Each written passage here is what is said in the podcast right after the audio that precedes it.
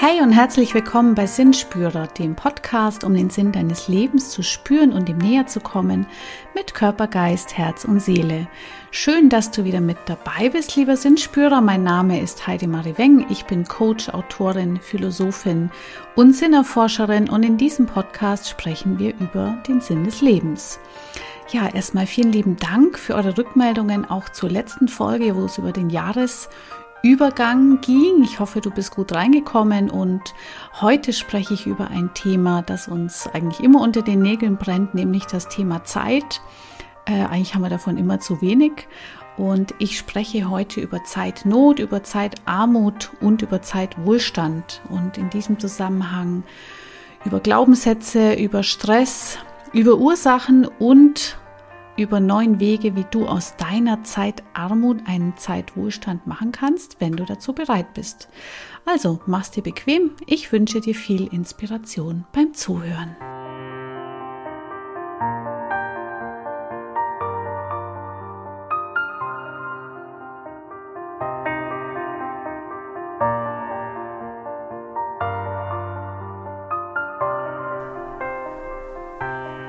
Nochmal ein ganz herzliches Willkommen und schön, dass du hier dabei bist bei dieser neuen Folge.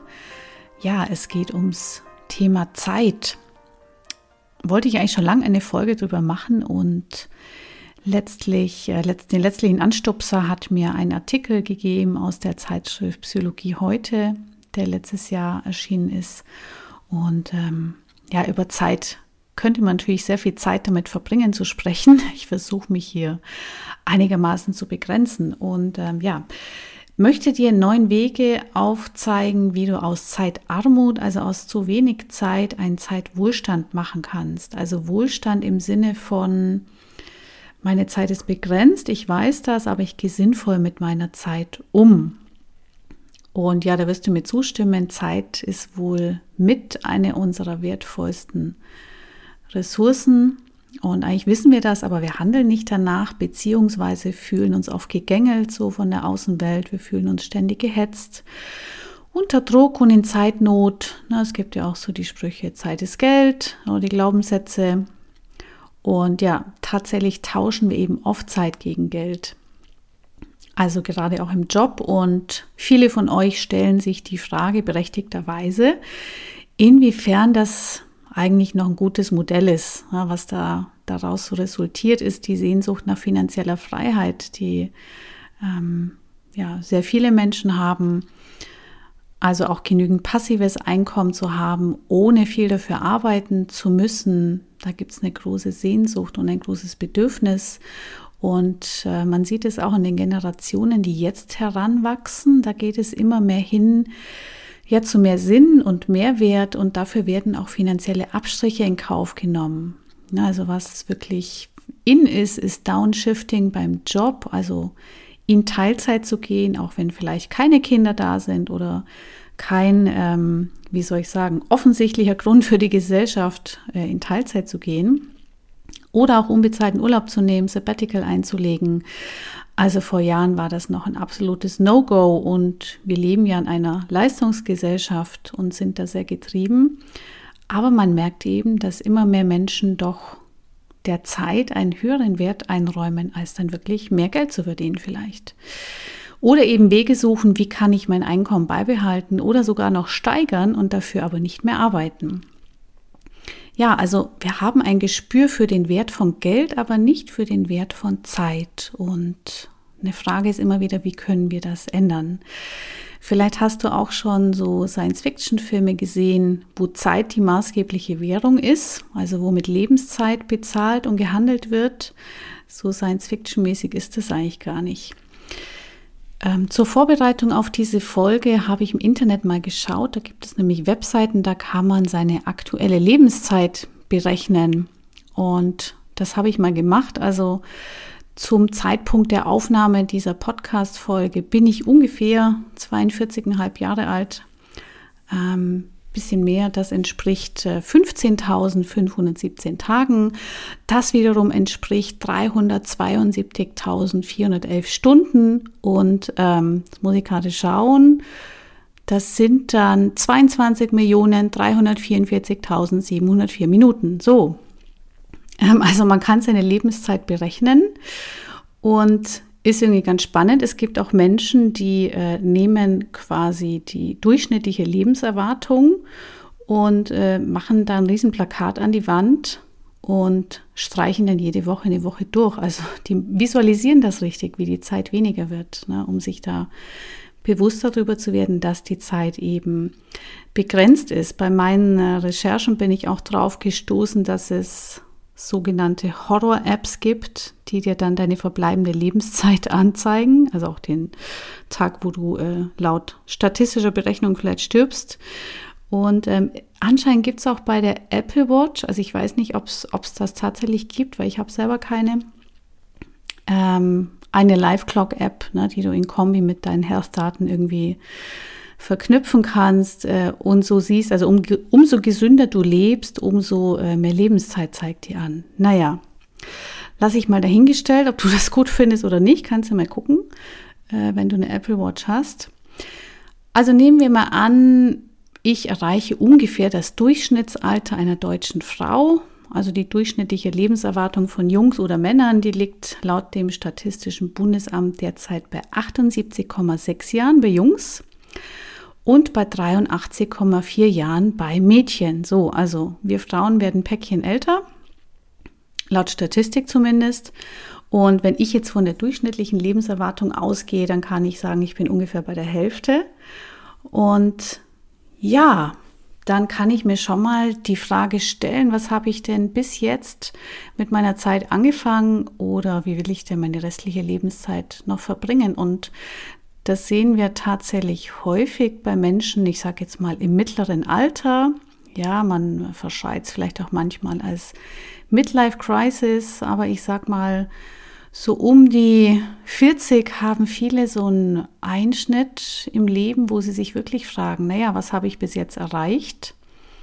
Was möchte ich eigentlich noch? Ja, diese, so, so ein Resümee zu ziehen und mal zu schauen, wo will ich denn noch hin? Weil wenn so die Hälfte circa erreicht ist, dann ähm, kommen wir so ins Nachdenken, weil dann wird es ja immer weniger. Ja, und im Alltag gehen wir fälschlicherweise davon aus, dass wir Zeit ohne, Ende haben und natürlich ist das nicht so.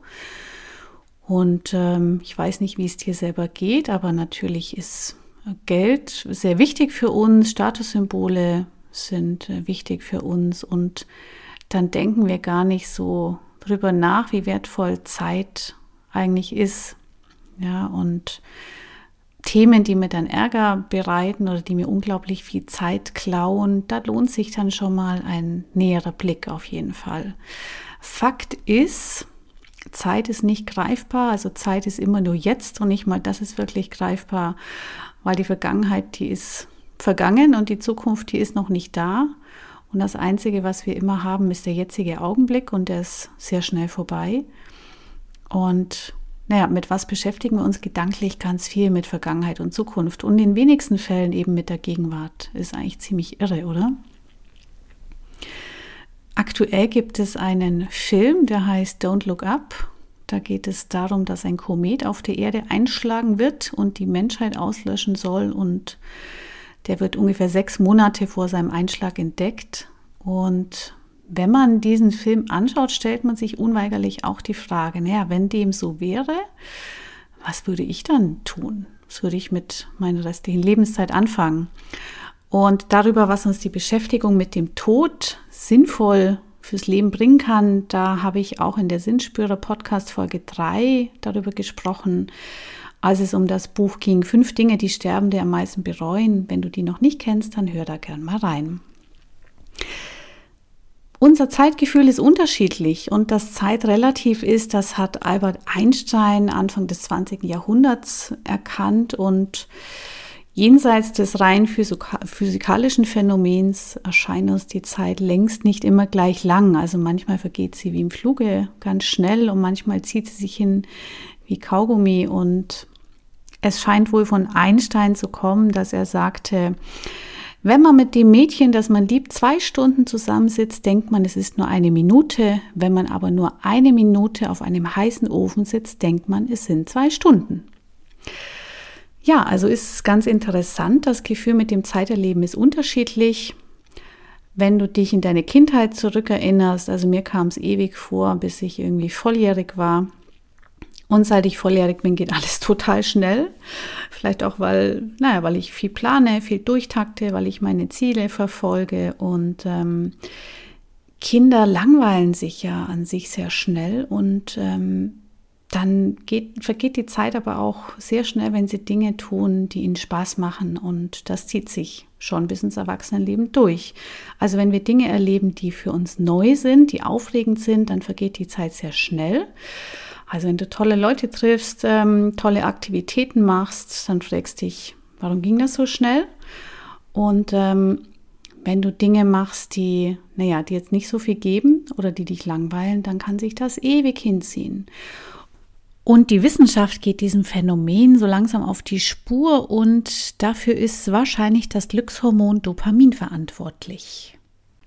Ja, um die Zeit zu managen, da gibt es viele Tools, die uns Kontrolle geben. Ich will heute aber gar nicht so viel über Tools sprechen. Also mit Tools meine ich To-Do-Listen, äh, Methoden wie Timeboxing, ähm, Techniken im Projektmanagement, äh, um die Zeit in Blöcke oder Scheibchen einzuteilen, Meilensteine zu setzen darüber möchte ich heute nicht sprechen, sondern eigentlich mehr um übergeordnete Dinge, nämlich um Zeitwohlstand und Zeitarmut. Die Begriffe hast du vielleicht noch nicht so gehört. Zeitwohlstand und Zeitarmut. Es gibt Studien zum Thema Zeitarmut. Und wenn man sich die anschaut, dann zählen wir in Deutschland mit zu den Nationen, die wirklich zeitarm sind. Das heißt, wir haben viele Dinge zu tun und zu wenig Zeit, um sie zu tun. Das heißt, wir haben ein Zeitproblem in dem Sinn, dass die Tage zu kurz sind, um all die Aufgaben zu erfüllen, die wir uns vornehmen. Also ich selbst sage das auch öfter, mein Tag hat nur 24 Stunden, manchmal wünschte ich, er hätte 36 oder 48, damit ich alles gewuppt bekomme, was auf meinen äh, To-Do-Listen steht und was ich mir vornehme zu erledigen. Aber ich möchte mich zwischendurch ja auch ausruhen oder mal ein bisschen länger schlafen und mal die Füße hochlegen zwischendurch und äh, muss dann schon manchmal auch aufpassen, dass ich nicht nur durchrödel.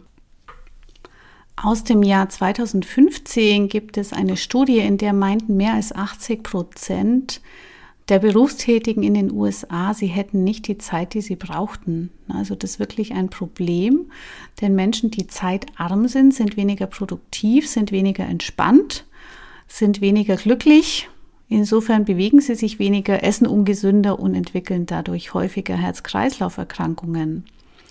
Also sehr bedenklich diese Wirkungen von Zeitarmut. Naja, und dann kannst du jetzt einwenden, das ist doch ein Luxusproblem unserer westlichen Zivilgesellschaft, wir arbeiten mehr als früher. Aber dem ist tatsächlich gar nicht so. Also wenn man sich auch da die Zahlen anschaut, dann haben die meisten Menschen heute mehr Freiheit als in der Zeit der 50er Jahre. Zum Beispiel die wöchentliche Freizeit von Männern hat sich in den letzten Jahren von sechs auf neun Stunden erhöht, die von Frauen von vier auf acht Stunden. Und wenn man da näher reinguckt, dann spielen natürlich auch technische Errungenschaften eine Rolle. Also auch Maschinen, Waschmaschinen, Trockner, Mikrowellen, Küchengeräte, Staubsauger, Saugroboter, Smart Homes, Telefone, Apps. Also das alles hilft uns eigentlich effizienter zu leben und ich habe mich dann schon gefragt, na ja, müssen wir dann die vielen freien Stunden mehr, die wir haben, nicht auch anders nutzen? Und die Frage ist dann, warum fühlen wir uns trotzdem so gehetzt?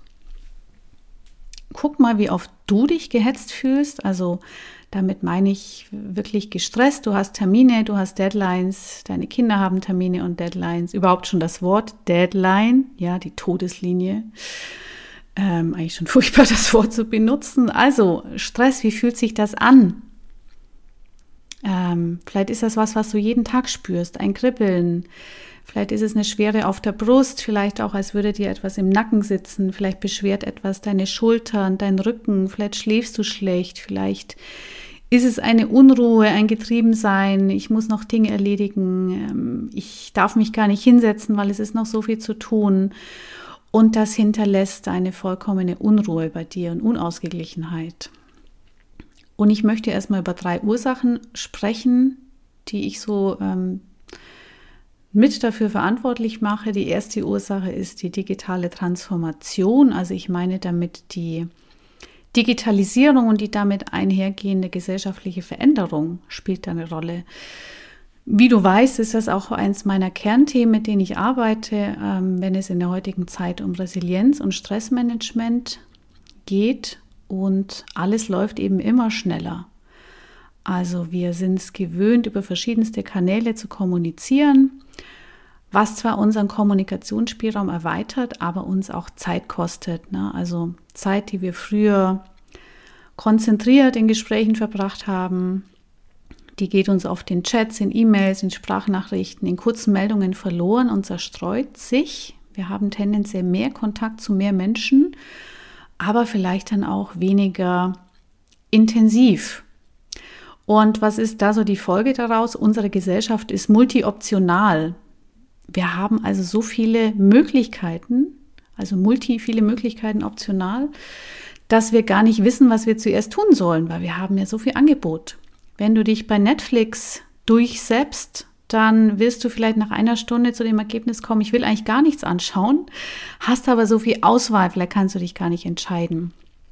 Da gibt es übrigens auch eine Abkürzung dazu, die heißt FOMO, kommt aus dem englischen Fear of Missing Out. FOMO, die Angst, etwas zu verpassen. Ähm, ja, andere Ängste, die da mitspielt, äh, mitspielen. Ähm, ich will vielleicht nicht, für, nicht abgelehnt werden oder ich will äh, irgendwo nicht ausgeschlossen werden. Ich will den Erwartungen anderer gerecht werden. Also ich habe so viele Möglichkeiten. Und in der Folge packen wir unsere Tage zu voll und tun uns auch schwer damit, Dinge abzusagen, Grenzen zu ziehen, die vielleicht gesünder für uns wären. Und äh, ein weiteres Problem dabei ist, dass wir gar keine Phasen mehr haben, wo wir überhaupt nicht beschäftigt sind. Also wenn wir Zeit haben, dann haben wir eigentlich keine Zeit, weil noch so viele andere Dinge zu erledigen sind.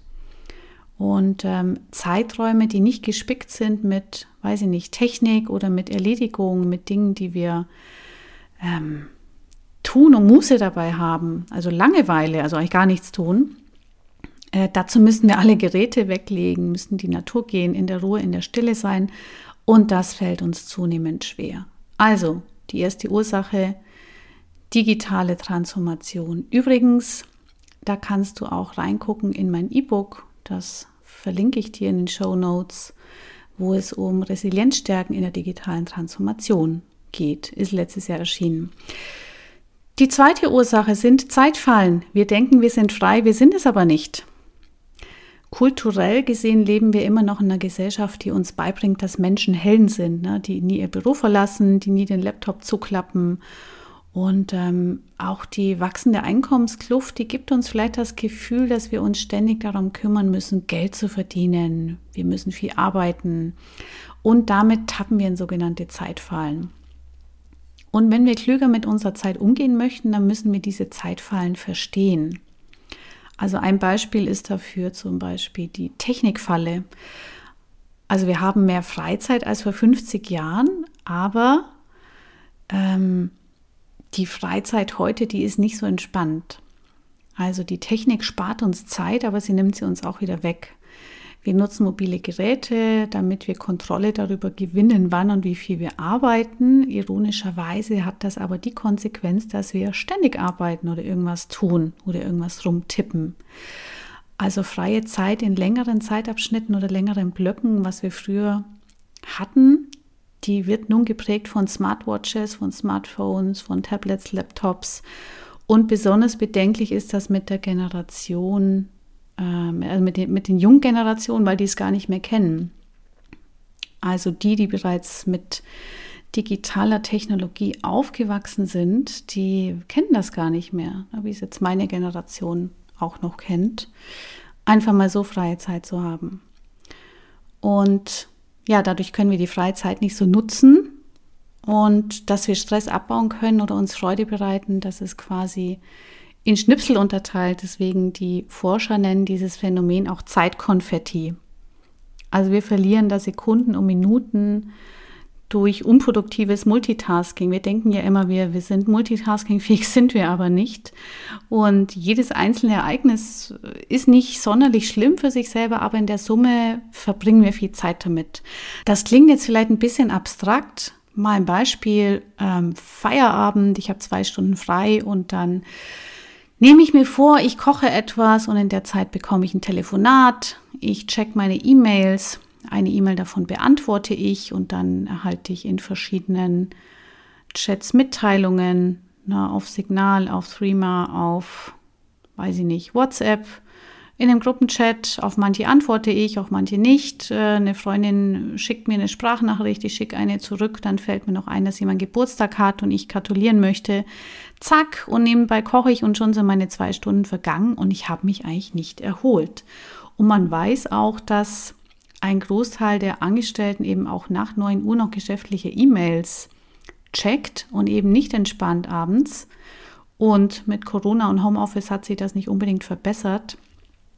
Das heißt, die, diese Tendenz, dass sich Arbeit und Privatleben immer mehr vermischen, die bringt eindeutige Nachteile, wenn wir da keine Grenzen setzen. Ja, das war die zweite Ursache, Zeitfallen. Wir laufen in, wir tappen in Zeitfallen und die dritte Ursache für Zeitarmut sind Zeitkonflikte. Was meine ich damit? Wir geraten in einen Zeitkonflikt, wenn in unserem Kopf zwei Tätigkeiten aufeinandertreffen, die wir als unvereinbar empfinden.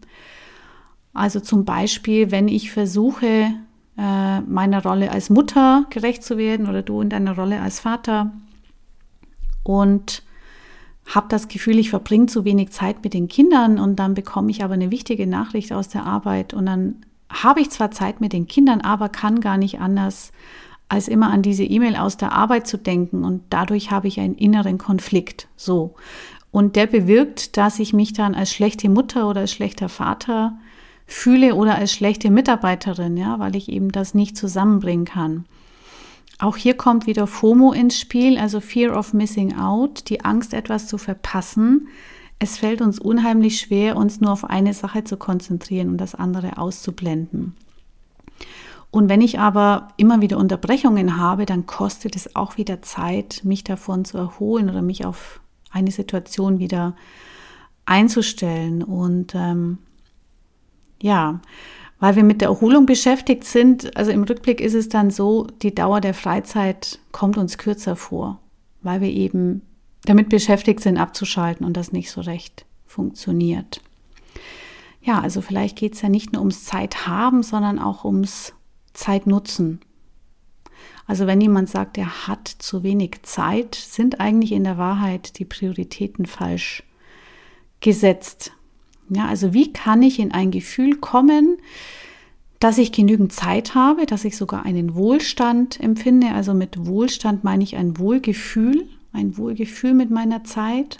Also das Gefühl, die Zeit im Griff zu haben, die gut handeln zu können, mich entspannt zu fühlen. Und natürlich kann es da auch und darf es auch stressige Phasen geben. Das ist ja auch normal, aber eben nicht ständig.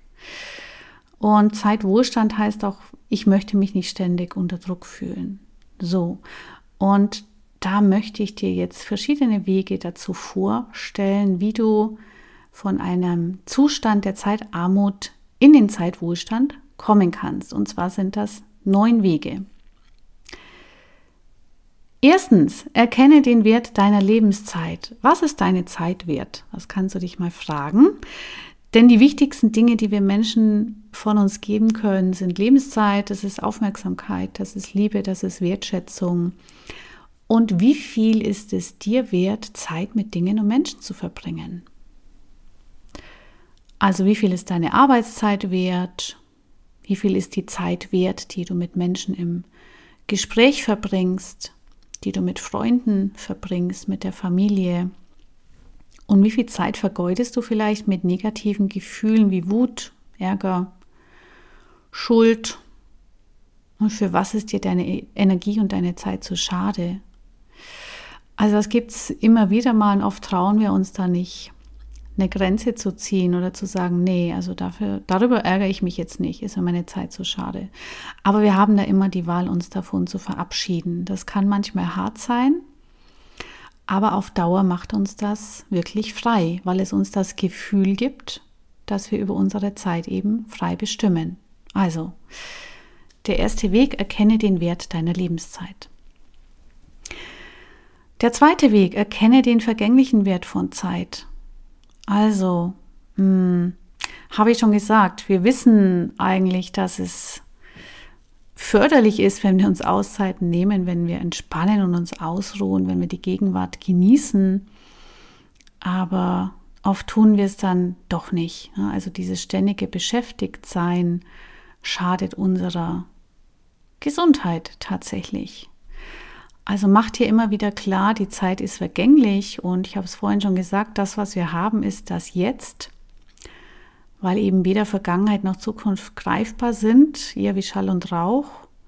Und ja, dabei können die Achtsamkeitstechniken helfen, da kann die Meditation helfen, Sport, die Beschäftigung mit deinen Sinnen, die Beschäftigung mit deinem Körper und einfach immer wieder zu erkennen, auch in schönen Augenblicken, Mensch, das ist jetzt wirklich ein schöner Augenblick und der wird nicht für immer bleiben. Ich genieße den jetzt einfach mal. Also, erkenne den vergänglichen Wert von Zeit. Der dritte Weg. Mache Zeit ist wichtig für mich zu deiner Grundhaltung. Also Zeit ist Geld, dieser Glaubenssatz, äh, ja, ist eine falsche Annahme, denn wenn meine Lebenszeit zu Ende ist, dann kann ich Reichtümer haben, so viel ich möchte, die werden mir nichts bringen. Und natürlich ist Geld wichtig, weil es uns Sicherheit gibt, ne, weil wir uns da auch emotional sicher fühlen, aber das, was uns noch mehr Zufriedenheit beschert tatsächlich, ist Zeit. Also man weiß aus Studien, dass es einen bestimmten Punkt gibt, an dem ist es egal, ob ich noch mehr Geld verdiene und äh, der liegt jetzt nicht bei, weiß nicht wie viel Millionen, und das ändert dann nichts an meinem Glückszustand. Also das, was uns dann vielleicht eine Freude beschert, ist immer noch mehr Konsum. Aber das ist nicht, ähm, das hat ja nichts mit Glück zu tun. Da kannst du auch gerne in die Podcast-Folge zum Thema Glück reinhören, die ich aufgenommen habe. Also verbringe Zeit mit Menschen, die dir wichtig sind. Das hebt deine Stimmung. Und ja, wenn du eben Zeit ist wichtig für mich, als Grundhaltung hast, dann kannst du anderen auch Zeitgeschenke machen und übrigens auch andere Menschen um Zeitgeschenke bitten. Also wir haben ja oft alles, was wir wollen, dann ähm, ja, frag doch einfach deinen Partner, deine Partnerin, deine Familie, Freunde, ob sie nicht Zeit mit dir verbringen möchten und etwas Schönes unternehmen. Mache Zeit ist wichtig zu deiner Grundhaltung. Das war der dritte Weg. Der vierte Weg, Tue, was du tust. Du arbeitest gerade, dann solltest du arbeiten. Du verbringst gerade Zeit mit deiner Familie, dann verbring Zeit mit deiner Familie. Du liest ein Buch, dann liest das Buch. Nichts sonst. Kein Nebenbei, kein Zwischendurch. Verbiete dir andere Gedanken, schalte Geräte ab und denk auch über nichts anderes nach, weil du machst ja schon wieder was anderes. Tue, was du tust und zwar jetzt in diesem Moment. Weg 4. Weg 5. Schaffe dir Zeitinseln, die nur für dich sind. Und das ist so ein Ding, ähm, die kleinen Dinge machen den Unterschied. Und in der Summe sorgen sie dafür, dass sie weniger Stress empfinden und eben mehr Zeit empfinden. Du kannst die Zeit, die dir gut tut, vermehren. Ja, das geht. Du musst es allerdings bewusst tun, beziehungsweise wenn du es vielleicht unbewusst schon schöne Dinge gemacht hast, aber nicht immer daran gedacht hast, ah, ich schenke mir gerade Zeit, dann kann es jetzt ein guter Effekt sein, den du vielleicht für dich haben wirst. Also wenn du schöne Aktivitäten machst, egal ob sie produktiv oder unproduktiv sind, also, dass äh, du tust das, was dir Freude macht, lesen, Musik hören, Kaffee trinken, in die Natur gehen, was auch immer. Äh, ein paar Minuten sind wichtig und mach dir dabei bewusst, das tue ich jetzt für mich und ich nehme mir bewusst Zeit dafür und das macht einen unglaublichen Unterschied. Ja, das für dich festzustellen. Also schaffe dir bewusst Zeiträume, die nur dir gehören. Die können ganz kurz sein, das macht nichts. Aber mach es bewusst.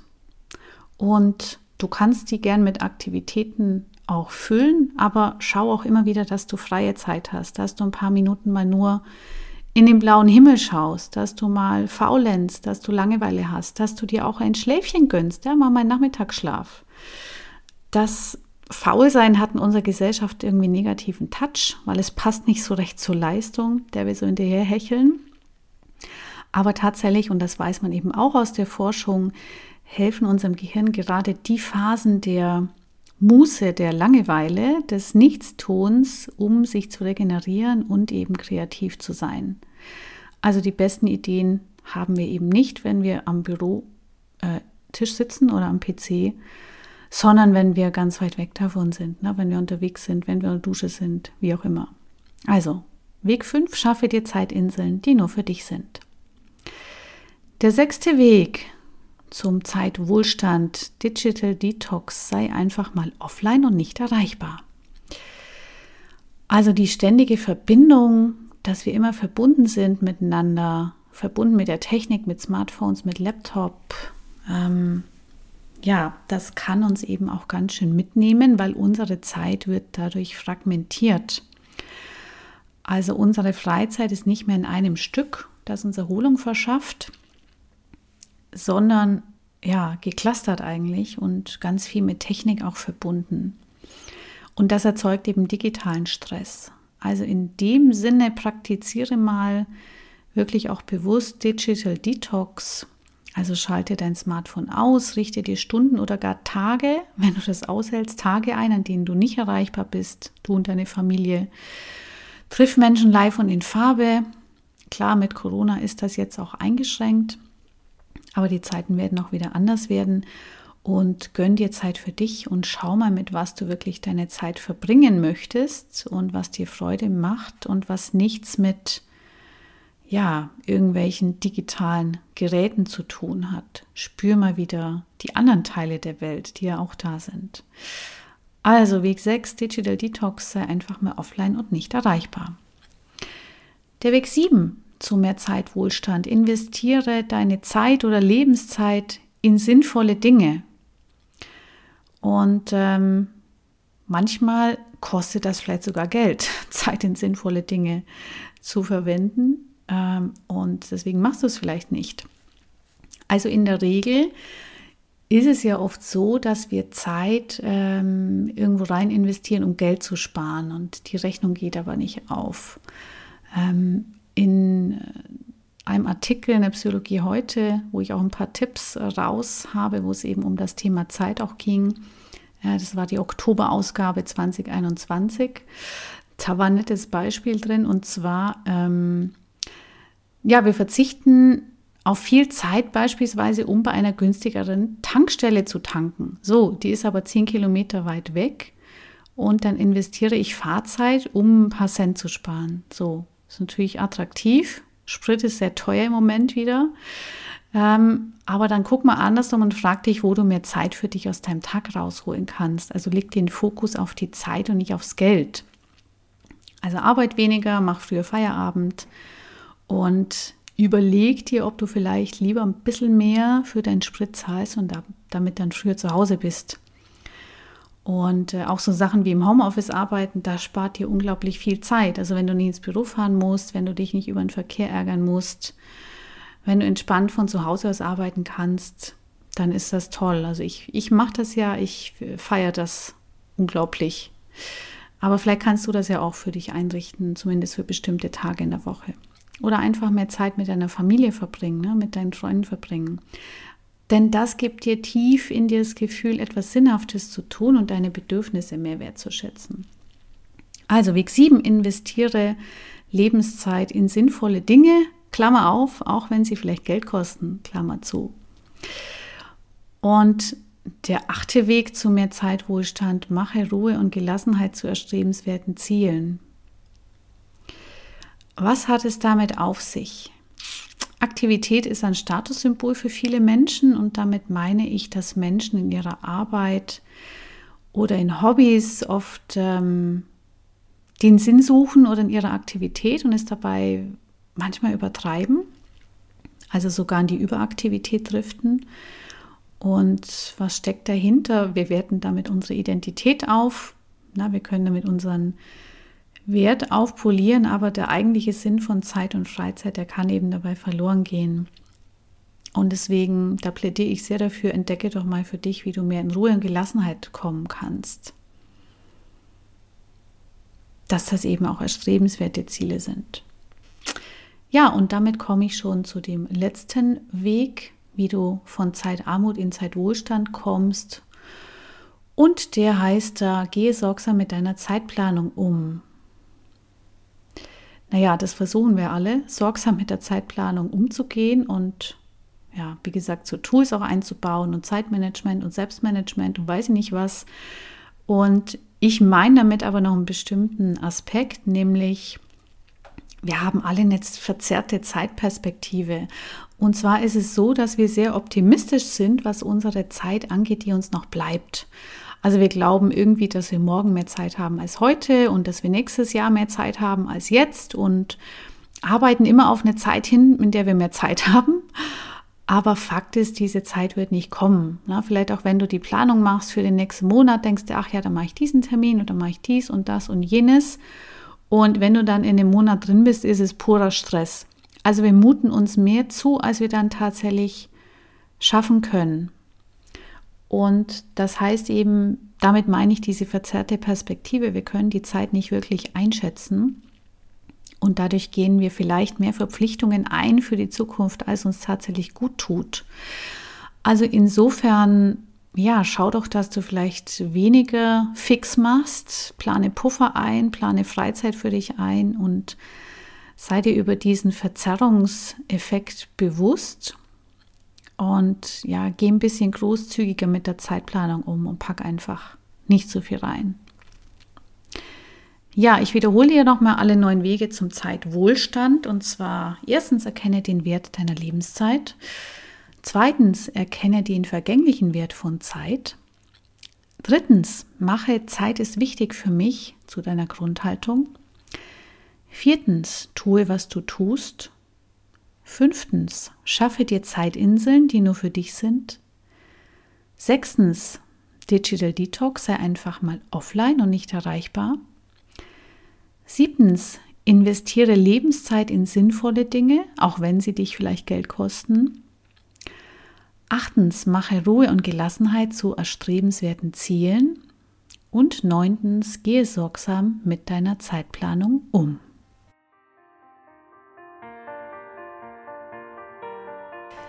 Ja, ich hoffe, diese Folge hat dir gefallen.